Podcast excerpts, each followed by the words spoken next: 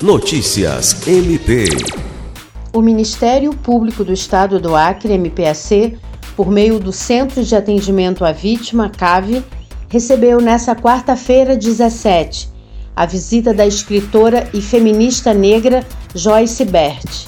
A escritora foi recebida pela coordenadora do CAVE, Procuradora de Justiça Patrícia de Amorim Rego, que apresentou a equipe e o funcionamento do trabalho de acolhimento às vítimas.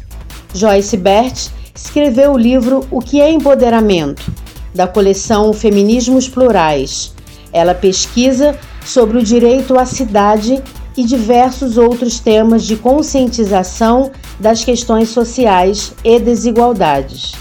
A escritora visitou também a Procuradora-Geral de Justiça, Cátia Rejane de Araújo Rodrigues, quando conversaram sobre a importância do diálogo do MPAC com pessoas e instituições engajadas na garantia de direitos fundamentais da sociedade, especialmente para aqueles em situação de vulnerabilidade.